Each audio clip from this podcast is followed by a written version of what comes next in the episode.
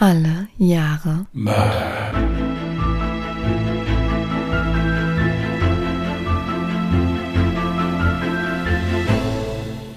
Herzlich willkommen zu Alle Jahre Mörder, der True Crime Podcast mit Christian, hallo. Und? Jasmin. Hi. Ja, da wären wir wieder. Wir haben wichtige Ankündigungen zu machen. Das habe ich auch schon oft gesagt. Da wären wir wieder. Gell? Ja, deswegen Ja. muss ich mittlerweile mal lachen, wenn du das sagst. Ich muss mich eben so darauf konzentrieren. Ich hatte das Gefühl, ich müsste niesen, aber es ist nicht der Fall. Ich muss mich gerade ein bisschen konzentrieren. Du hast noch was zu erklären, zu erzählen. Genau, ich habe noch was zu erklären. Also unsere letzte Podcast-Folge war ein bisschen verbuggt, sage ich mal.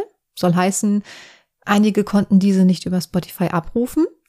Da der Fehler aber nicht auf unserer Seite lag, haben wir das Problem direkt an unseren Hoster weitergeleitet und dieser hat uns dann bestätigt, dass das Problem bekannt war und im Moment zumindest noch auf Hochtouren an einer Lösung gearbeitet wird. Wir wissen jetzt nicht, wie es bis zum Sonntag aussieht, ob das Problem behoben wurde. Wir hoffen ja. Falls nicht, kann man unseren Podcast natürlich auch auf sämtlichen anderen Kanälen wie dieser Apple Podcast, Amazon Music beziehungsweise Audible, mh, mittlerweile sogar Podimo. Das war sehr interessant, ja. Ich wurde angeschrieben, ich höre euch immer auf Podimo. Das, das kann gar nicht sein, da sind wir gar nicht. Wir sind jetzt offenbar auch bei Podimo. Richtig, wir sind mittlerweile auch auf Podimo zu finden. Und wenn ihr all diese Plattformen gar nicht nutzt, habt ihr immer noch die Möglichkeit, unseren Podcast auf unserer eigenen Podigy-Seite, würde ich jetzt mal sagen. Das ist so wie so eine Blogseite. Ähm, den Link dazu poste ich am besten auch nochmal in die Podcast-Beschreibung rein, dass die Leute das auch finden, weil das Problem sieht folgendermaßen aus. Die Folge existiert, es wird allerdings nur der Werbeclip abgespielt und danach ist Schluss. Und das ist natürlich nicht Sinn der Sache. Deswegen auf unserer eigenen Podigy-Seite könnt ihr den Podcast auch anhören, ohne dass ihr euch irgendwo anmelden müsst. Ja, und jetzt gerade auf so Plattformen wie zum Beispiel Amazon Music oder sowas ist das kostenlos. Also man Genau, braucht eigentlich richtig. nur einen Amazon-Account. Naja, gibt ja aber auch viele, die sich nicht direkt irgendwo anmelden wollen. Ja, wie gesagt, Apple Podcast ist für iPhone-Nutzer komplett kostenlos. Also es gibt Alternativen. Wie gesagt, wir konnten da leider nicht viel machen. Ich hatte auch diverse Instagram-Zuschriften deswegen und habe das dann zu, selbst zu Hause immer ausprobiert. Erstaunlicherweise hat es bei mir funktioniert. Bei mir auch. Ähm, es gab aber genügend andere Leute, die wirklich glaubhaft versichert haben, hier, das klappt nicht so, wie ich das sonst immer höre. Also wie gesagt, wir haben uns drum gekümmert, liegt leider nicht an uns, müssen wir jetzt erstmal so stehen lassen und wir hoffen, dass wir dann da relativ schnell eine Rückmeldung kriegen. Wenn das so ist, geben wir das natürlich dann gerade an euch weiter. Genau. Können wir dann Insta-Story oder sonstiges Genau. veröffentlichen. Mhm. Ja, ansonsten, apropos Insta-Story. Ich habe gesehen, dass du eine Insta-Story gedreht hast, äh, in der du gezeigt hast, wie du schön einen Kaffee durchlaufen lassen hast. Wolltest du mir irgendwas damit mitteilen? Das Schlimme ist, dass ich bei dem Fall hier nicht nur einen getrunken habe, sondern es waren sogar zwei, weil das ein bisschen länger wurde, als ich mir das gedacht hatte eigentlich. Und das, obwohl ich Stichpunkte geschrieben hatte. Ich musste mich ein bisschen zeitlich ausdehnen, was das angeht. Nein, mir war einfach danach, dass ich das halt mal zeigen konnte, wie schön das ist, bei Podcastarbeit einen Kaffee zu trinken. Jetzt trinke ich Tee im Übrigen. Also, falls ihr dem lieben Christian noch einen Kaffee ausgeben möchtet, ihr findet natürlich sämtliche Links zu Buy Me a Coffee oder Instagram etc. pp. Findet ihr alles in unserer Podcast-Beschreibung. Ihr findet uns auf Instagram unter allejahremörder mit OE geschrieben, auf Twitter unter allejahremorde und ihr könnt uns natürlich auch jederzeit eine E-Mail zukommen lassen mit eurem Feedback oder Fragen an contact allejahremörder.de, auch mit OE geschrieben. Instagram ist im Moment so der Place to be. Also, mein lieber Freund. Viel geschrieben. Da gibt's auch jeden Sonntag nach wie vor noch die Outtakes, also unbedingt reinschauen. Sonntags ab 14 Uhr. Gut. Dann würde ich sagen, legen wir mal los. Hm? Genau. Ich lehne mich entspannt zurück und du kannst deinen Fall vortragen. Gut. Ich hatte das Jahr 2011 gezogen. Der Mord an Jonathan H. Es ist viel los im Leipziger Landgericht. Presse, soweit das Auge reicht. Der Fall hatte in den letzten Wochen immer mehr die Medien dominiert. Dann geht die Tür des Gerichtssaals auf und die Justizwachtmeister bringen einen hageren, verschüchterten jungen Mann in den Saal. Sein Kopf ist gesenkt und das bisschen, was von seinem Gesicht zu sehen wäre, verdeckt der Schirm seiner tief ins Gesicht gezogenen Basecap. Es entsteht sofort ein enormes Blitzlichtgewitter, denn eben der Mann, den ich euch gerade beschrieben habe, steht unter Anklage. Und was ihm vorgeworfen wird, ist an Brutalität kaum zu übertreffen. Schweigen nimmt er zwischen seinen Verteidigern Platz. Zeitsprung. Es ist der 6. November 2011 in Leipzig. Der Flusslauf der Weißen Elster ist ein beliebter Ort für Wanderer, Radfahrer und auch für Pilzsammler. Was einer von ihnen bei seiner Suche nach Champignons, Pfifferlingen und Co. finden wird, soll ihn bis heute erschüttern. Denn bei seiner Suche machte er am Opfer eine grauenhafte Entdeckung. Hier lag ein abgetrennter Arm. Er bestand nur noch aus Haut und Knochen und war sichtbar bläulich verfärbt. In Panik ob seines Fundes stürmte der Mann zurück auf den Fußweg und verständigte sofort die Polizei. Diese ist dann auch schnell vor Ort und nimmt unverzüglich die Ermittlungen auf. Es dauert nicht lange und die Beamten finden einen zweiten menschlichen Arm. Dieser war wie der erste fein säuberlich vom Schultergelenk abgetrennt.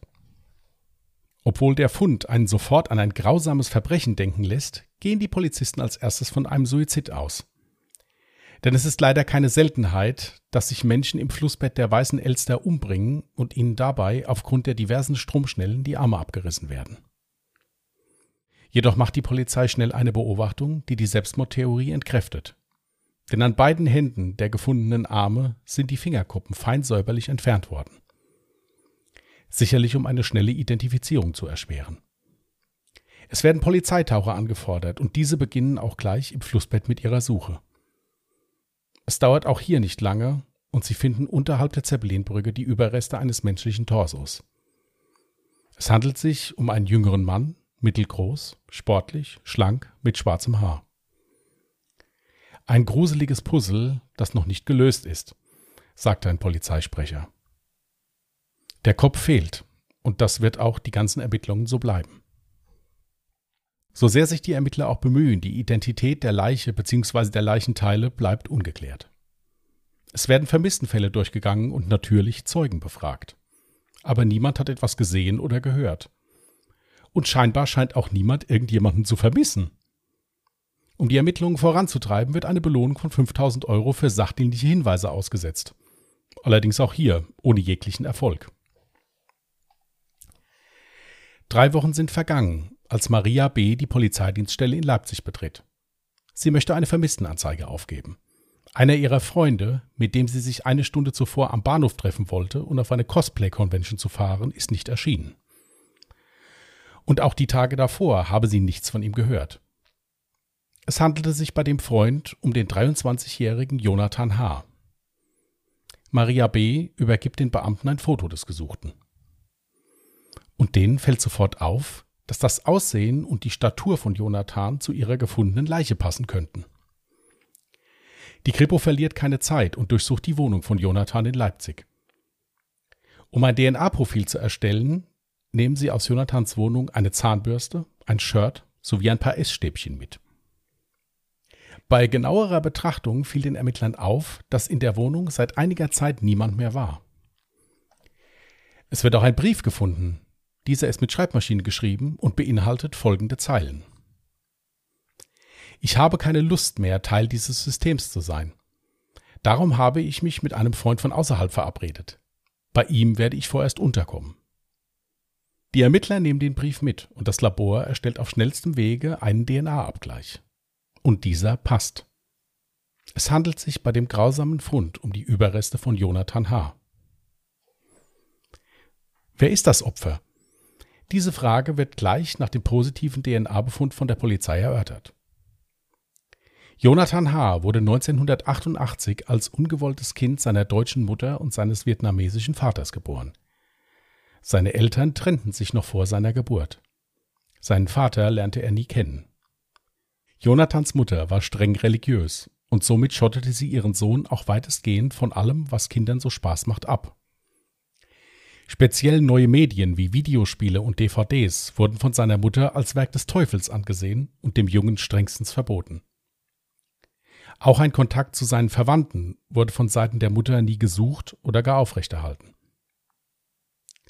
Das ohnehin schon schlechte Verhältnis zu seiner Mutter wird im Zuge von Jonathans Pubertät noch schlechter.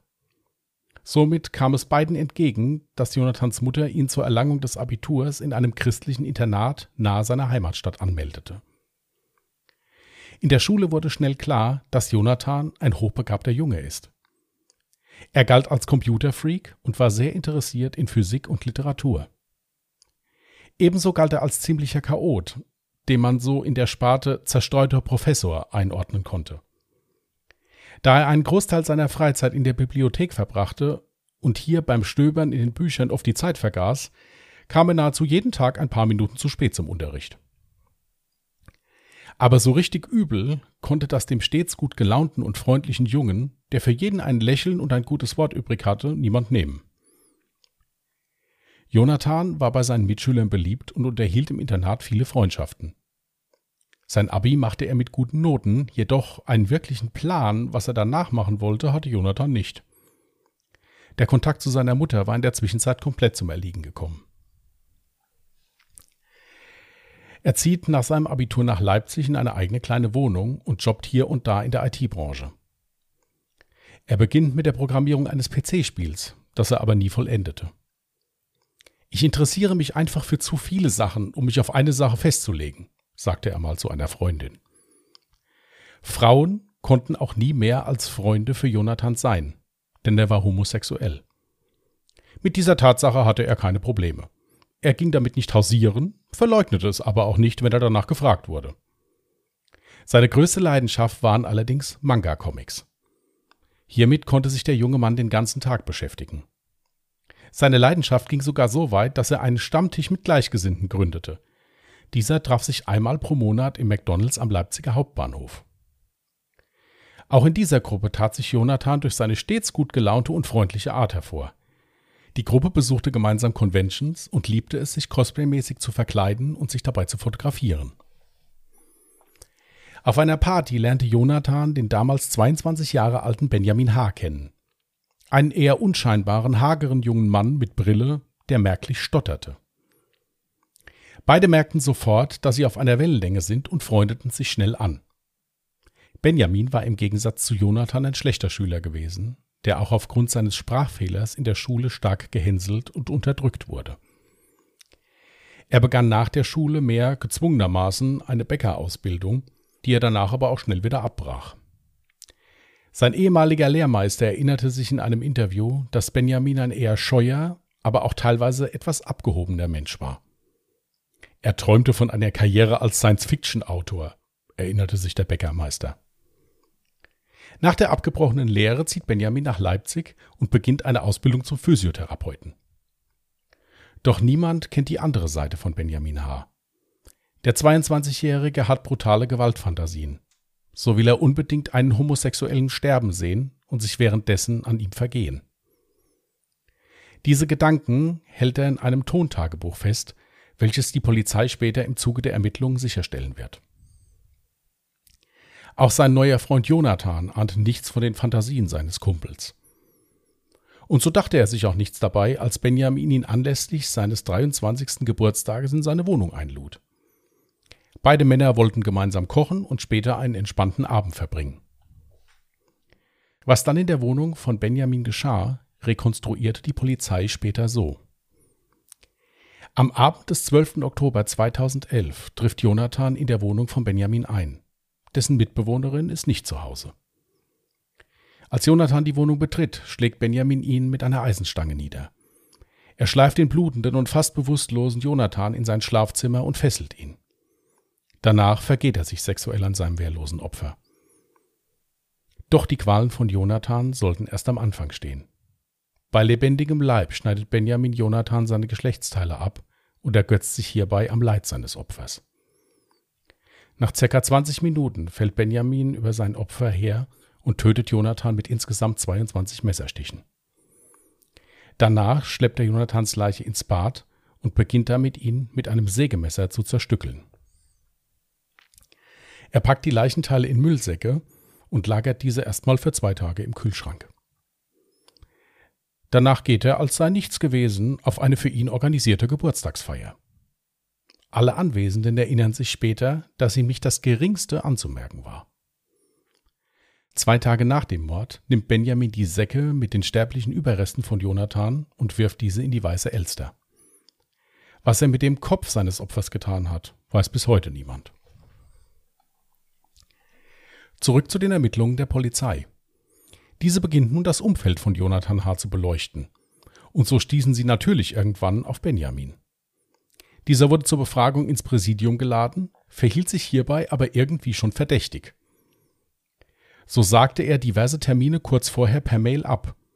Und dann erschien er irgendwann gar nicht mehr, ohne abzusagen. Stattdessen meldete er sich in der Stadt Leipzig mit seiner Adresse ab und war danach für einige Zeit unauffindbar. Die Polizei war sich sicher, hier stimmte etwas nicht. Die Wohnung von Benjamin wurde durchsucht, und dabei fanden die Ermittler zwei winzig kleine Blutspuren im Bad und im Flur. Diese konnten Jonathan H. zugeordnet werden. Auch die Tonbandaufnahmen mit Benjamins brutalen Gewaltfantasien fanden die Beamten. Was alle Beteiligten wunderte, war, dass nach einem solchen Blutbad lediglich zwei kleine Bluttropfen in der Wohnung zu finden waren.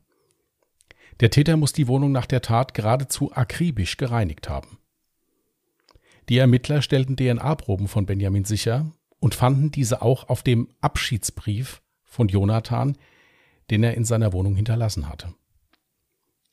Am 24. Februar 2012 ergeht ein bundesweiter Haftbefehl für Benjamin H., denn von ihm fehlte weiterhin jegliche Spur. Auch eine erneute Belohnung von 5000 Euro soll die Ermittlungen nicht vorantreiben. Bei der Durchsuchung von Benjamins Wohnung fanden die Ermittler eine alte Handyrechnung.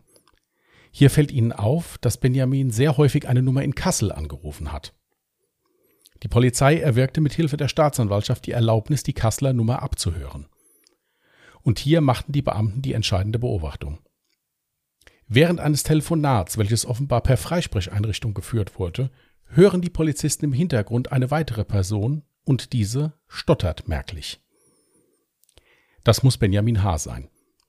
Mitte April gegen 21 Uhr wird die Wohnung in Kassel gestürmt und Benjamin lässt sich widerstandslos festnehmen. Auf dem Weg zum Polizeiwagen sagte er zu einem der Ermittler leise, es tut mir leid. Das Verhör beginnt und Benjamin legt ein Teilgeständnis ab. Das war allerdings nicht viel wert, da er vor Gericht dieses Geständnis später widerrufen wird. Der Prozess gegen Benjamin H. startet im November 2012 vor dem Leipziger Landgericht. Im Zuge des Prozesses wirkte Benjamin teilnahmslos bis abwesend. Seine Antworten waren rar, und wenn er etwas sagte, war es so leise, dass die Prozessbeteiligten ihn nur mit Mühe verstehen konnten. Im Zuge eines psychiatrischen Gutachtens wurde Benjamin eine schwere schizoide Persönlichkeitsstörung attestiert. Dies nahmen seine Verteidiger zum Anlass, um eine Schuldunfähigkeit zu fordern. Die Staatsanwaltschaft hingegen forderte die Höchststrafe, lebenslänglich mit anschließender Sicherungsverwahrung aufgrund der Brutalität der Tat. Der Angeklagte wollte, Zitat, einen Menschen sterben sehen und habe dies auch auf Tonbandaufnahmen festgehalten.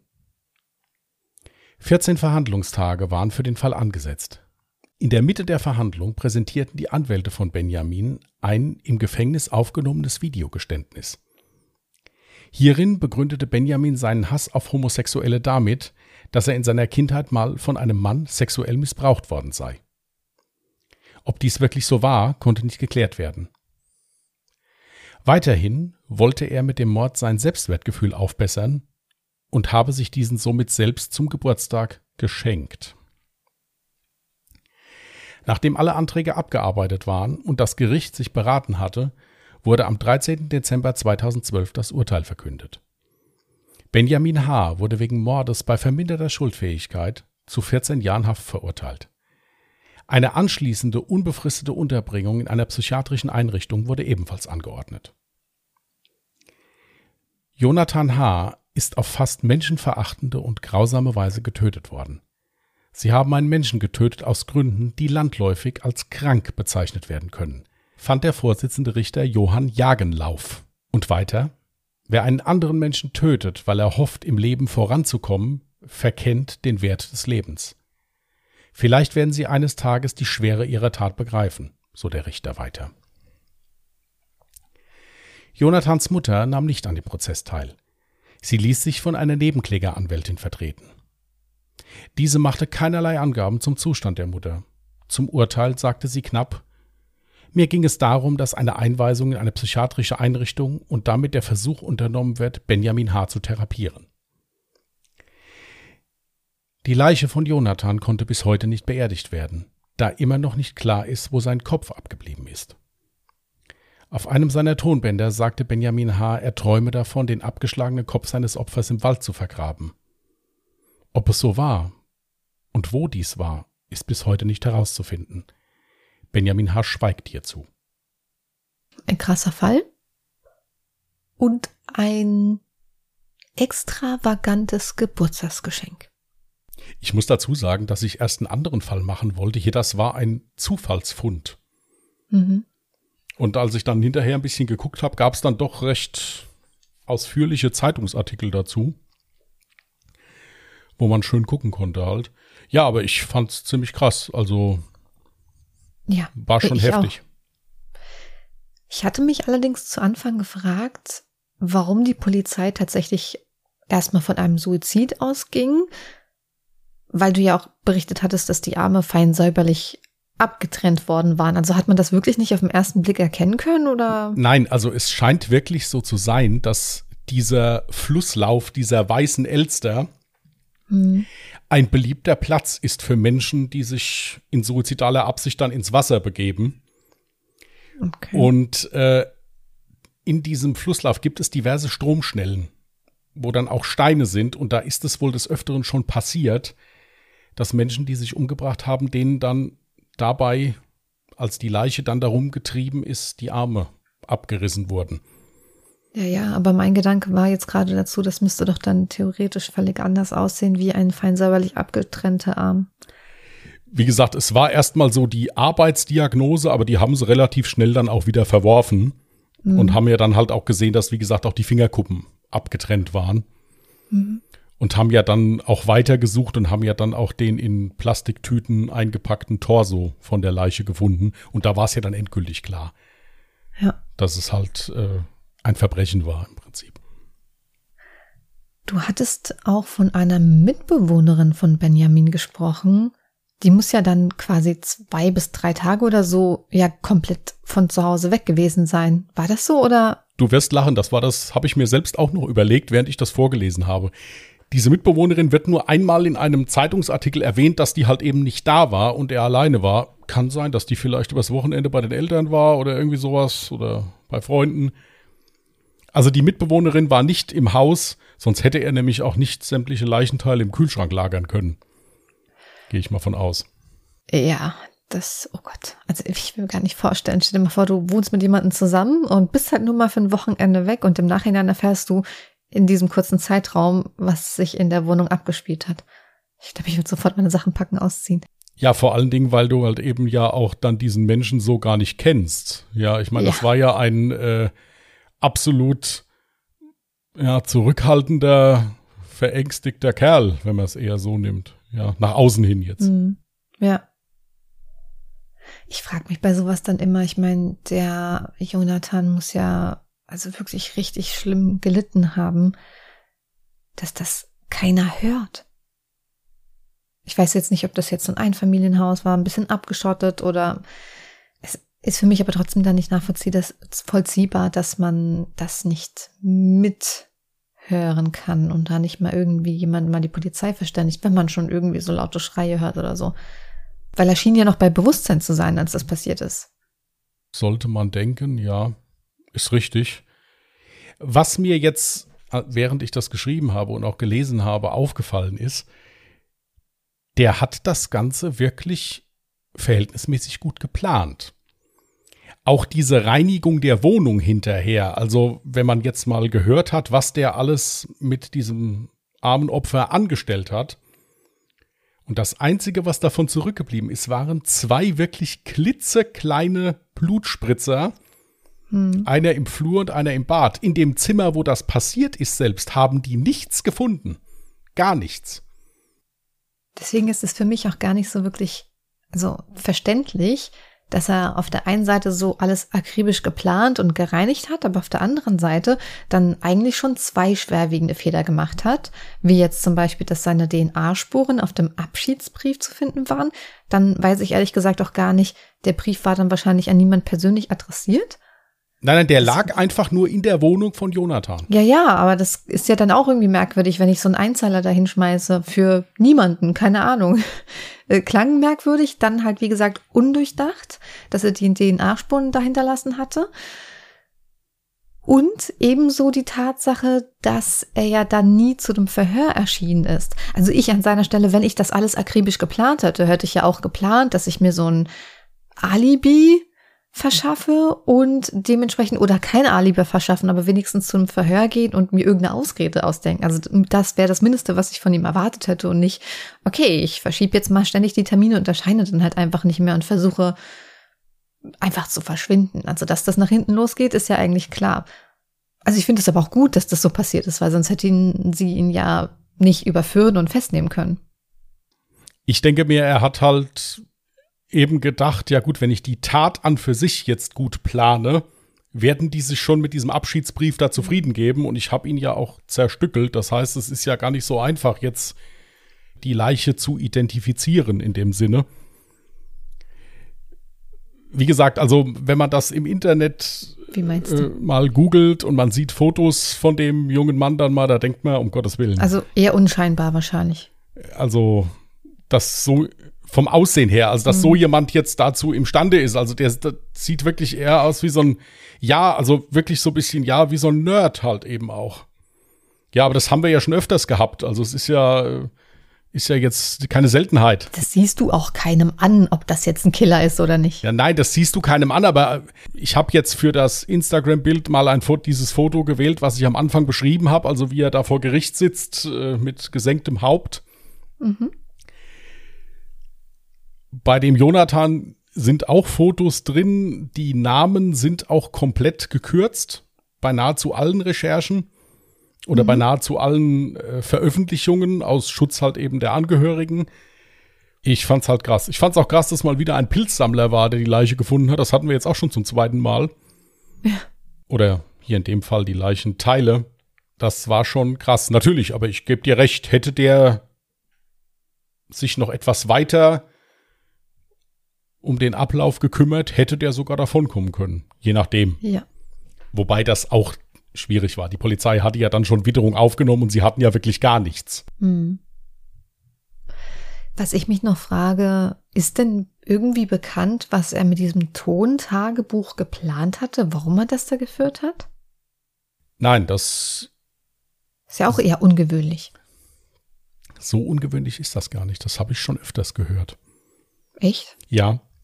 Ja. Von welchem Jahr war das jetzt? 2011? 2011.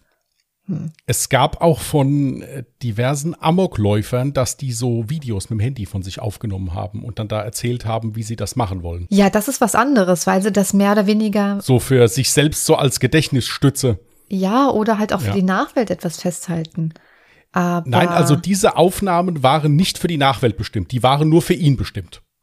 Also die hat er sich dann, hat sich das dann erzählt, wie er das gerne machen wollte und wie er sich das erträumt hat. Du meinst jetzt Benjamin? Äh, Benjamin, ja. Mhm, mh. Also das war nicht für die Nachwelt. Er wollte damit auch keine Botschaft senden, weil diese Amokläufer wollen ja teilweise auch eine Botschaft senden damit ja, genau. dann und, und denen ist ja klar, dass sie da erwischt werden oder gar dann auch umgebracht werden oder sich selbst umbringen, je nachdem. Mhm. Das war hier nicht der Fall. Nein, also ich glaube, wenn der halt eben in diese Stimmung verfallen ist, dass er diese Gewaltfantasien bekommen hat, dann hat er das erstmal damit kompensiert. Mhm. Ich habe auch noch ein bisschen weiter gelesen gehabt. Er hat schon mal versucht, einen homosexuellen Mann in seine Wohnung zu locken. Das hat aber dann nicht funktioniert. Also Jonathan war die zweite Wahl, in Anführungsstrichen. Er hat mhm. es schon einmal versucht, das ist aber dann nicht zustande gekommen, weil der Mann ihn wohl nicht so richtig kannte und dann auch nicht dahin gefahren ist. Und äh, das ist dann schiefgegangen und dann hat er sich halt eben für Jonathan entschieden. Also noch bevor du sagtest, dass er in seiner Kindheit von einem Mann sexuell missbraucht wurde, hatte ich ehrlich gesagt schon genau diese Vermutung. Denn solch ein Hass auf Homosexuelle, wie seine Tat jetzt vermuten lässt, muss ja irgendwie einen heftigen Ursprung haben. Und vielleicht war es seine Absicht, das Vergangene eben so zu verarbeiten und sich somit quasi nicht mehr ja, als das Opfer zu sehen, sondern die Sache eben mal umzukehren und zu sagen, okay, jetzt ist halt jemand anderes mal das Opfer. Und ich bin der, der alles bestimmen kann. Auf jeden Fall richtig, kann durchaus sein, wobei man dazu sagen muss, er hat eine schizoide Persönlichkeitsstörung auch noch gehabt. Hm. Also es kann auch durchaus sein, dass das halt aufgrund der Erkrankung jetzt auch einfach war. Also ich frage mich noch zwei Dinge. Also hat da Jonathan die Freundschaft wirklich nur vorgespielt, um quasi sein Ziel zu erreichen? Und falls dem nicht so sein sollte, ist es ja eigentlich schon erschreckend, wie kaltblütig er einen eigenen Freund so krass quälen und töten kann. Das hatte ich beim Lesen jetzt auch versucht, so ein bisschen rauszukriegen. Das war nicht so ersichtlich. Hm. Es hörte sich ja an, als wären sie wirklich befreundet. Ja, und das würde halt auch zu der Tatsache passen, dass er ja eigentlich ein anderes Opfer sich ausgesucht hatte. Hm. Jetzt weiß ich allerdings auch nicht, wie viel Zeit zwischen diesen beiden Opfern in Anführungsstrichen jetzt lag. Hm. Das geht nicht so daraus hervor. Also das ist zeitlich nicht sonderlich gut beschrieben. Deswegen konnte ich zum Beispiel auch nicht sagen, wann genau der Prozess gestartet hat. Okay. Das ist also alles ein bisschen verfremdet worden, mehr oder weniger, um die Öffentlichkeit da ein bisschen wegzuhalten halt. Ja. Dann die zweite Sache.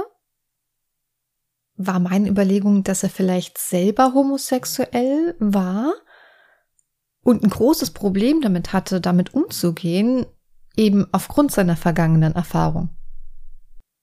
Ist durchaus im Bereich des Möglichen, weil er sich ja dann auch noch an seinem Opfer vergangen hat. Richtig, deswegen hatte ich gerade den Gedanken. Ja, das hatte ich mir auch überlegt.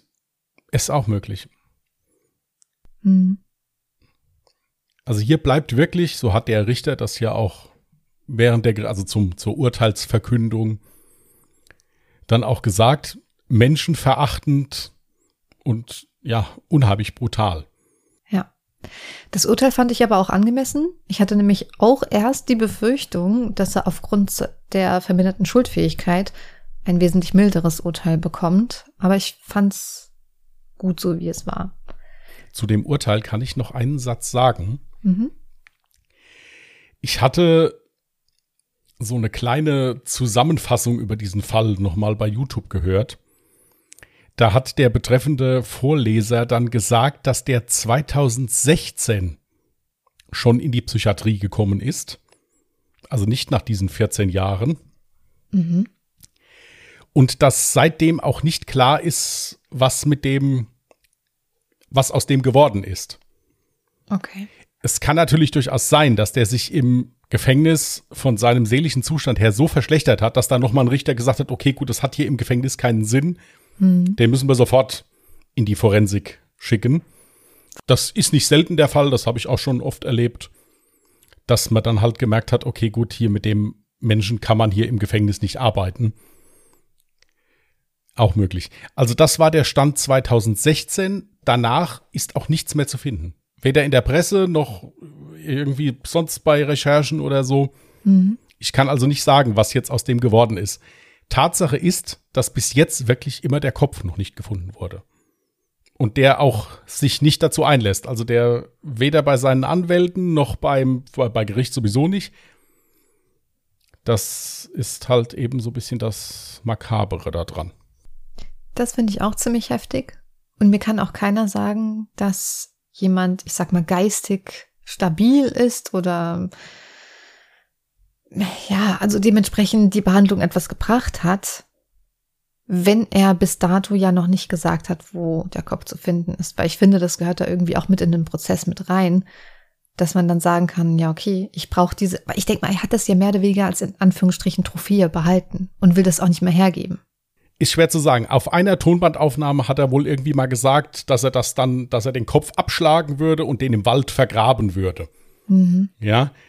Das war alles, was die Ermittler wussten. Die haben natürlich mehrfach versucht, den dazu zu bewegen, zu sagen, wo der Kopf ist.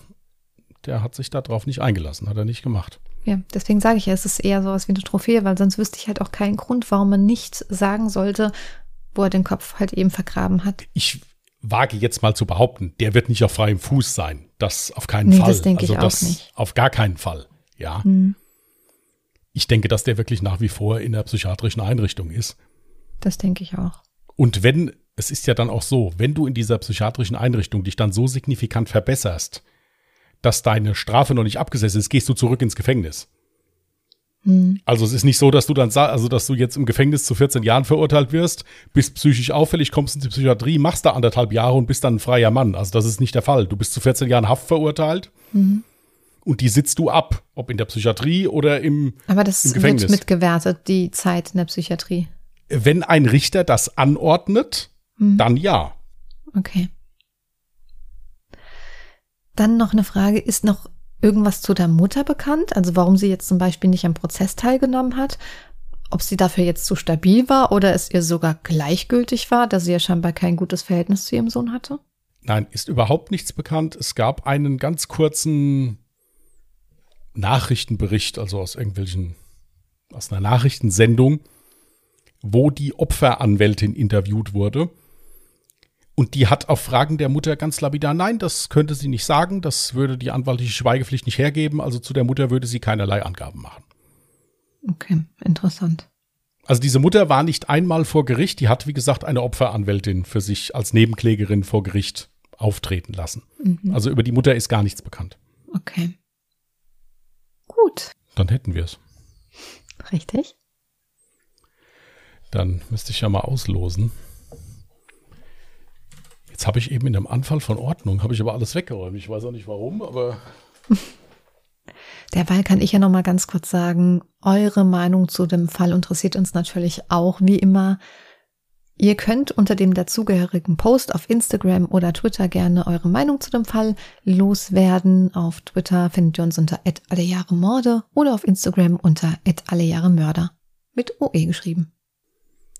1963. Das Jahr hatten wir noch gar nicht.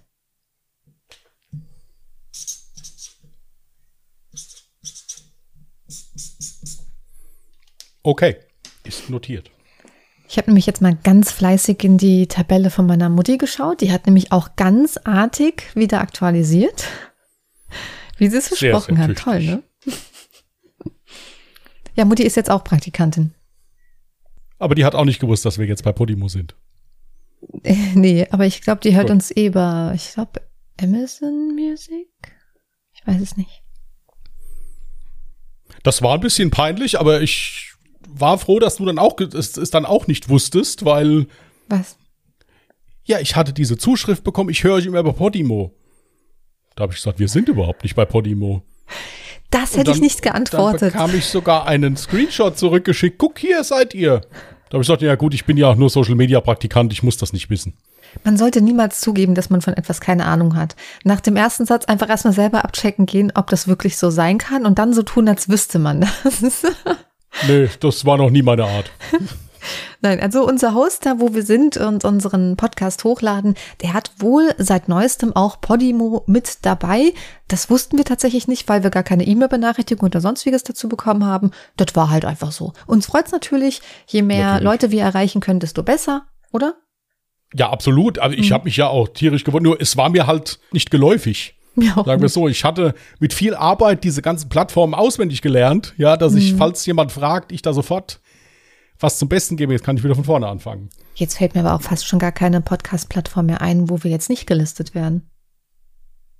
Ja, also liebe Podcast-Plattform, wenn ihr meint, ihr seid jetzt hier übergangen worden, könnt ihr uns gerne anschreiben unter den bekannten Adressen. Genau, richtig. Gut. Dann hätten wir es für heute wieder. Mhm. Wir wünschen euch einen schönen Wochenstart. Passt gut auf euch auf. Nächste Woche ist Jasmin dran. Mhm. Und bis dahin, macht's gut und tschüss. Macht's gut. Bye.